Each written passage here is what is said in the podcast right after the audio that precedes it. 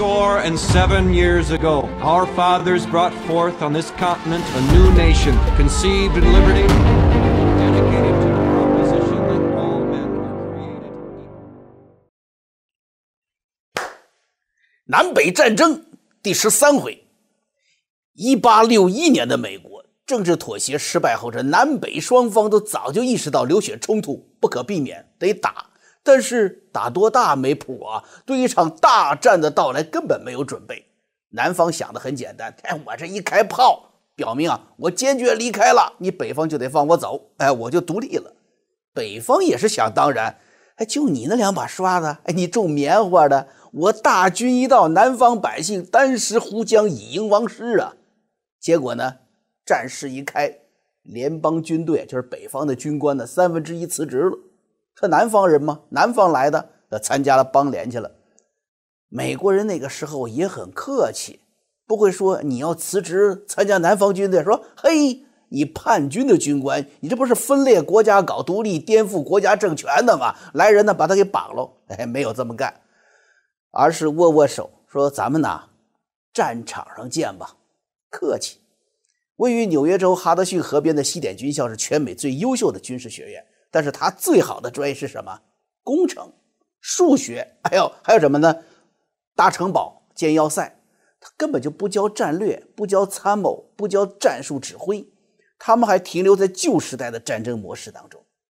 北军没有参谋部，总司令 Scott 呢也是浑身是病，甚至，当时这个军队都没有军用地图。哎，你这军用地图哪来呀？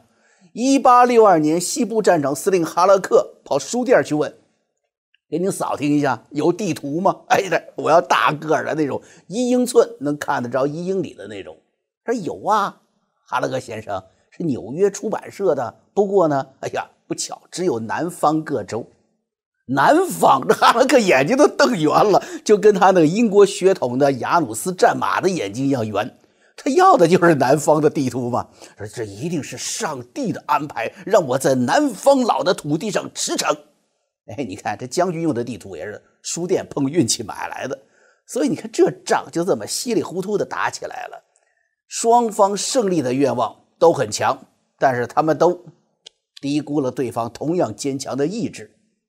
第一场仗啊，一接手，林肯知道了要发动所有的资源，要打一场长期艰巨的战争。林肯提出要求。国会通过招募了七十万服役期三年的新兵，啊，配上新枪，啊，给新军装，这一身锃亮的就上战场了。南方各州没那么好条件，他先呢是什么？他军火哪来的？夺取联邦军队的火药库里面的十五万支滑膛枪，哎，这很不够，对吧？咱们知道后来这个军队打起来了，双方啊是两百多万的人呢，这问题不大，哎，为什么呢？南方人自个儿家里有枪。南军的士兵大多携带自己的武器参战，服装呢？哎，南方也没有真正统一过。大家有没有印象啊？那个有个电影不是《Gone with the Wind》嘛？那个小说《飘》哎，里面就有一个情节，这个郝思嘉呀，Scarlett 帮她的男朋友找丝线缝军装，哎，说的就是这个历史背景。各个南方州之间的军装颜色都不一样，那自己家缝的嘛，对吧？所以呢，为了区别跟白军的蓝色，人家基本上往灰色上靠就行了啊，颜色别差别太大了。别人一看，哟，你这一支军队出来的有黑的有白的，你是怎么出来一个团的斑马吧？南方的荣誉感并没有因为军装不能统一、武器落后受到影响。当然了，这战争当中啊，南北双方的都是好样的啊，浴血奋战，就有这么一点值得我们去思考，什么呢？这有那么一些被灌输的观念呢，就说美国军人呢就贪生怕死，美国佬贪生怕死，是这样吗？内战第一年，大部分军官呢是没有经过训练的新兵，这欧洲军队一看他们，哟，你们这不是拿着枪的流氓吗？看不上他们。林肯为了当好这总司令啊，自己啊赶紧阅读大量战略方面的书籍啊，临时抱佛脚。内战后期呢，这些人就成了顽强的、有实战经验的老兵了，可以同任何欧洲军队在军事上匹敌。更重要的是什么？他们有比历史上任何军队都有更高的文化素养。作为公民，作为选民，他们知道为何而战。而作为信仰者，他们更加珍惜生命，是因为坚信人的生命啊是神给予的，坚信人的命运呐，这生死是神安排的。美国军人具有的和平的思想要求什么？军官不仅是指挥官，还应当是领头人。内战当中，高级军官是可以待在后方指挥所的，你跑到后面待着，没人骂你，没人怨你。但是屡建战功的军官们都是亲临前线。从双方伤亡比例来看呢，南北双方军官的阵亡率远远高于士兵，这就说明什么？指挥官牺牲大，指挥靠前呐。南军阵亡率百分之十二，将军的阵亡率呢百分之十八，北军的阵亡率百分之五点五，将军的阵亡率百分之八，啊，这将军死的这个比例啊比士兵高。那么南北战争的这战场呢，这不局限于陆地，双方啊海军也多次交战。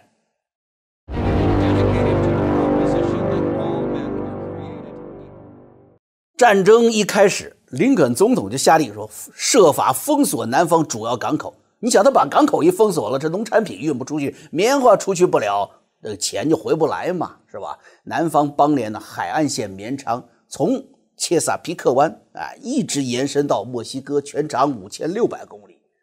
呃，今天嘛，朋友们要是去过这个切萨皮克湾啊，最好的季节你去啊，秋季啊，为什么呢？吃切萨皮克湾蓝蟹，哎，这美国人传统食法，把蒸熟后的这个蓝蟹佐以马里兰州、弗吉尼亚州的一种，这是混合本地香料的这么一种调味品啊，一起食用。你要有机会到美东马里兰、到华盛顿一带去旅游啊，千万不要错过品尝当地美味的蓝蟹。哎，回味之余，您就站在那海边，也可以想着江峰今天说的故事，想着一个半世纪以前这里。爆发的一场海战，这次海战呢也叫做什么？叫汉普顿锚地海战。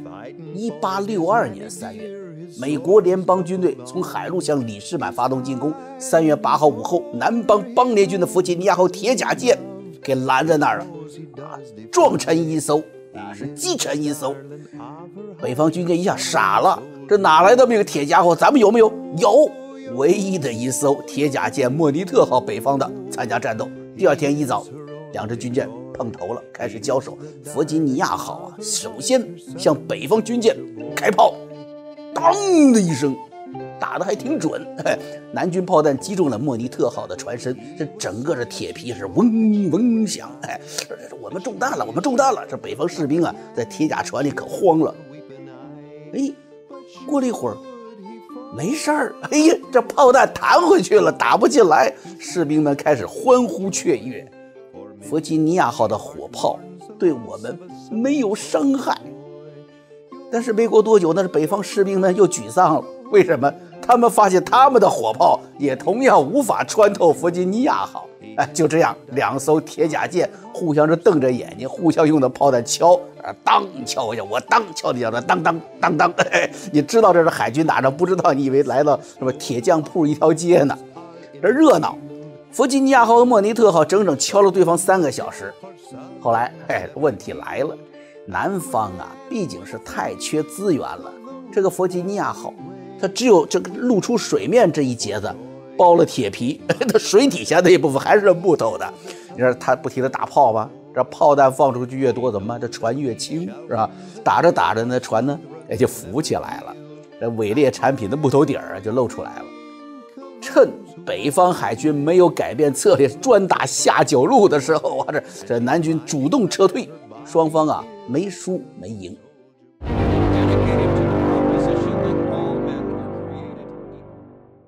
汉普顿锚地海战的影响是极其深远的，它是世界海军历史上一个重要的里程碑，终结了木质军舰的漫长时代，开创了装甲舰的时代。哎，过去都是固定的侧舷火炮啊，你要跟人交火，把船调过来，汤汤汤的打一遍，是吧？现在的好，旋转式的炮塔所代替了，想打哪边打哪边。于是呢，装甲舰、战列舰的时代到来了。南军在南北战争中还推出了很多海战的技术创新呢，其中有一个什么？第一艘现代潜水艇哎，你别说这南方老是种棉花，没什么工业条件，他还能折腾出这么天才武器。朋友们，跟你说，这是一个庄园主在自己后花园弄出来的，啊，非常值得佩服。南北战争当中也出现了最早的空军，哎，空军，哎，不过呢没有翅膀，哎，就是气球，他们用来啊做战场观察的手段，还可以什么呢？哎，在天上利用一系列的这个小旗子啊，做旗号、做信号啊，指挥炮兵。不过呢，你下面得用根绳给拴住了，还得拴紧了，不然一阵风吹过来，运气不好的就飘到敌人阵地上去了。当时的南军呢是受到禁运的这个制裁，所以呢没有办法进口印度丝绸来做气球，那怎么办呢？哎，南方富人家多嘛，太太小姐们呢就用自己的丝绸衣服捐了。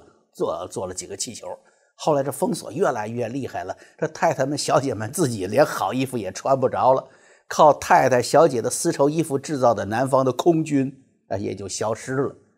哎，所以你看南北战争的这陆海空战场上啊，南军装备上虽然是捉襟见肘，但是在战争初期这多数战役当中啊，将军指挥得力啊，战士善战用命啊。虽然还到不了说打的北方满地找牙的程度吧，但是在多数战役当中啊，都是以少胜多。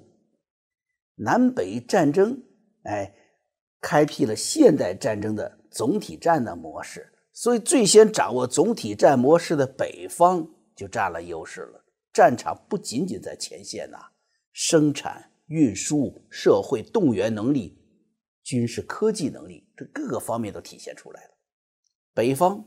拥有百分之九十的工业生产能力，铁路密度大于南方两倍以上，钢铁、纺织品、枪支生产都是南方的十倍、几十倍。南方很拮据啊，打仗没有枪炮不行啊。说南方啊，这这这有家里有钱，喜欢打猎打枪的，所以呢，战士上战场呢可以自己带枪。炮呢？你说谁家有炮啊？这打猎用不着炮啊，对吧？北美常见的野兽就是一些土狼啊，用不着炮。可是近代战争没有炮怎么打？要造炮。这为了造大炮啊，这南方的部长们呐都去找牧师商量。人家说造大炮怎么找牧师商量？哎，这部长们呢一进教堂，眼睛朝头顶上看。哎呀，这教师这牧师还高兴了，说：“啊，平时你都没有这么仰望天空、仰望上帝啊！你今天一过来，这不仰望天空了？哎，不是，我是看你教堂顶上那口钟呢，让牧师把钟交出来造炮。”这穷的都跟上帝要东西了。南方的铁路呢又没有联网，原来是拉棉花的嘛，一段几十英里，到了码头就停了，哎，下车走路，所以呢供应上啊也不足啊，导致南军呢总是打胜仗，也是没有办法扩大战果。你看那战役嘛，就在弗吉尼亚打，那就在华盛顿首都的边上啊，野战打完了，没有子弹了，没有粮食了，你看在那看一眼华盛顿。走了，你再打过去没子弹怎么打呀？攻不进去。相反，北军在南方作战就不一样了。四十个士兵有一辆给养车，两到三个人有一头骡子，哎，这个拉给养，拥有长长的这个补给线，所以可以深入南方。人多，装备好，给养好，哎，还都穿着布鞋。南方啊，到一八六四年之后战争结束的时候啊，啊，罗伯特里和格兰特把这个这个协议一签啊。看着南军可怜的，光着脚回家不在少数。还有就是什么，金融战，战争给南方带来巨大的通货膨胀，国际上给南方的信用评级也很低，压根儿南方就借不到钱。南方农业经济，他养一些大奴隶主可以，但是根本没有办法适应内战对金钱巨大的要求。其实内战初期的时候啊，北方联邦筹措资金方面呢也不咋地。林肯任总统的时候，这个财政部没钱了，哎，这里就要提一个人了，他的名字叫做谁呢？叫 Simon Chase 啊，那个 Simon 呢，就是那个三文鱼那个 Simon 是一个样的啊啊，林肯的财政部长啊，Chase，哎，这天呢，他就来到了白宫了。林肯那是满脸忧愁，你想林肯那个这满脸都跟刀刻似的皱纹，这一瞅，这皱纹更深了。这个 Chase 呢，决定把他的办法告诉林肯。说总统先生，咱们有招啊！不过这关于钱的事嘛，我这林肯机灵是哎，对对对，这这钱的事保密啊。于是呢，蔡斯呢开始跟林肯呢咬耳朵。刚听了半句，这林肯就炸了：什么爱国公债？这能行吗？那到期了，老百姓拿着债券来了，战争还没结束，还不起钱，我美国政府可就破产了。这总统啊，担心美国政府的信用。这林肯呢是沉不住气了。哎，这蔡司说：“哎，总统先生，您别急呀。哎，原来蔡司啊有办法，话才说了一半。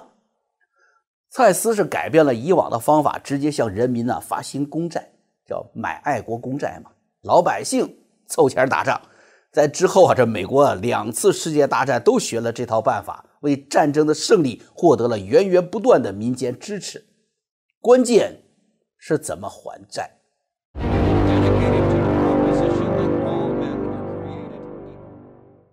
蔡司啊提出了建立全国性的银行系统，让银行呢以政府公债为后盾发行纸币，国会就批准了这个提议。一八六二年二月二十五号，国会通过了美元货币法案，发行了一亿五千万国债。发行国债之后呢，紧接着批准发行纸币，就是印钞了，一亿五千万美元，美元钞票由此诞生。哎，这招狠！你想，这美国嘛，原来是只流通硬币，跟这个西班牙呀，跟着法国硬币啊、银币啊对着来。哎，比对着像咱们这中华民国时期吧，叫民间流通叫什么？叫袁大头的光洋。这是发硬币，这美国呢发行债券，国库收到一亿五千万，对不对？这老百姓呢拿着债券来要钱，怎么办呢？直接印钞还债。这老百姓一看，哟，政府给我钱了，你看印出来的钱，钞票再存回银行里面去，哎，或者再继续购买下一批的公债，这就减轻了通货膨胀。林肯在战争一开始啊，就开始征收战争税，为了打仗。这个关税啊，各项税啊都提高了。哎，只要你花钱，你就得打税。于是呢，有战争税的支撑，美元就开始跟黄金一样被人认可了。在南方通货膨胀超过九十倍的时候，北方的生活费只上涨了百分之八十。庞大的工业生产力跟金融啊互相促进，北方的经济结构和金融措施就让北方赢得了南北战争。就说这南北战争嘛，咱们就说到了刚才说的军事装备，也说到了社会差异，对吧？就是想跟大家说呀，不光是美国这样，就咱们家门口啊，这过去啊，其实也有类似的故事。你说这欧洲人，欧洲人最早把火药枪作为远程武器，远程打完了，杀到一起进行肉搏战时候怎么办呢？那火药枪不你不成了烧火棍了吗？一直后来是发明了。刺刀火药枪才可以什么远距离杀伤，又可以近距离搏斗了。就这样，欧洲的陆军才开始形成了近代军队的模式。那么，你想，刺刀这个了不起的发明是什么时候？一六五零年。可是就在这个之前，在这刺刀发明之前，明朝天启七年，就是一六二七年呢，中国已经出现了可以称得上最现代化的军队。他呀也有远程武器，也有近战武器。他杀的皇太极数万八旗精兵啊，他就是什么袁崇焕的关宁铁骑。哎，这是一支万人马队，那马上士兵拿的那叫什么叫三眼铁铳。这个跟着八旗军百八十米，他就开始射击，千弹狂风一般横扫，这八旗兵死伤无数，还没缓过劲儿来呢，关宁铁骑就冲到跟前了。骑兵把这个三眼铁铳。砰！一掉个，后面跟铁锤似的枪把就朝这个清兵头上砸来。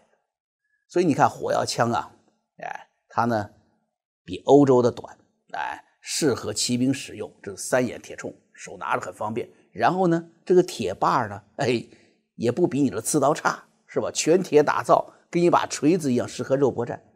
这就是欧洲火器的这个中国的升级版嘛，是吧？而且年代还早了半个世纪。就这支铁骑也是驻守在宁远和山海关，八旗军是再也没敢进犯。然而后来，这支铁骑的创始人袁崇焕被当做了国贼啊，凌迟处死。大英雄的身体被分成了几千块。当时这北京的市民呢，还花钱呢买了割下来的肉吃。哎，这这肉吃了多少？又香还又爱国。关宁铁骑对于欧洲军队来说，简直就像穿越一样的一支军队，现代化军队，那么好的武器呀！但是最终也没有阻挡明朝的灭亡。清朝建立之后，就怕原来的汉人造反，火药枪让他们的这个祖宗啊吃过大亏啊，所以啊，乾隆年间把一本记录如何制造、使用火药枪炮的奇书啊，这书叫做什么？叫做《火器图说》。里面有这些个兵法呀、武器制作的介绍，这书呢就给毁掉了、烧了、失传了啊！以至于现在就有人说了，说中国发明火药就是为了啊放鞭炮、放烟花，都是呃天性特别爱和平似的啊！其实压根就不对。什么中华民族多么温良醇厚，从来不对外侵犯呢？你知道吗？从三皇五帝开始，这留下来的都是战争的故事啊！你不对外侵略几百万平方公里的土地，别人送你的啊，说落后要挨打，那当然了，是吧？关键在于什么？野蛮打文明还是文明打野蛮？野蛮打文明，中华民族历史倒退；文明打野蛮，汉唐盛世嘛，国家兴旺。还有啊，这个清朝末年的北洋水师，大家知道，亚洲第一甲午海战输给日本了，为什么？你且别说两个国家的皇上的比较了啊，天皇那边一天只吃一碗饭，剩下钱来造海军。更重要的是什么？是明治维新，给日本带来了先进的军事理念、教育系统、现代工业的雏形。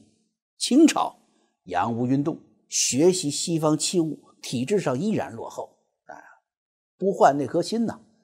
十六世纪的农业大清国跟个十九世纪的工业小国日本，哼。一比输的是一塌糊涂，国家的兴旺啊，战争的胜负啊真的是不在乎是不是拥有那么一艘两艘二手航空母舰，或者是哇，我有漫山遍野的房地产。我跟你说，这就跟美国南方一样，你背着那么沉重的不道德的奴隶制，你培养了多少个富可敌国的大奴隶主，但是你是经不住历史的敲打的，经不住。一战的，好吧，哎，咱们回到刚才那个帮着建设了银行啊，印了美元美钞的财政部长蔡司这儿吧。关于蔡司哈，有两样东西，至今人们呢一定会记得的。一个是在他去世四年之后，美国的一间全国性银行成立，并以他的名字命名，也就是我们今天看到的 Chase Bank。啊，现在叫做美国摩根大通银行。另外呢，在 Chase 在蔡司的任内啊，因为当时那南北战争死的人太多了，太惨了。为了帮助人们呢抚平创伤，他多次促请费城铸币局一定要把对上帝的信仰刻在货币上。当时钱币铸造局的方案是什么呢？是美国国歌歌词中的 “God We Trust”。蔡司一看。这方案拿起笔在上面加了一个介词儿，in，哎，就成了今天铮铮响亮的美国国家格言：In God We Trust。美国总统就职典礼上会说：“上帝保佑美国。”你想哈，人们追逐权力啊，都到了总统这个巅峰上了，也要谦卑的记住，这是上帝的安排。他的人们追逐财富，每天的数着钞票。你看着钞票的时候，你也得谦卑的记住，这是上帝的恩典，因为今天的福报来自当年先辈的创痛和鲜血。如果先辈透支了权力和财富，那么今天的后代就要付出创痛和鲜血。哪一朝哪一国不是这样的？正是。玉不琢不成器，人不学不知义。人间有情天有道，杀戮有头悲悯不尽。祸福无门人自招，是该收的收，该报应的报应。我是江峰，我们啊，下回再见。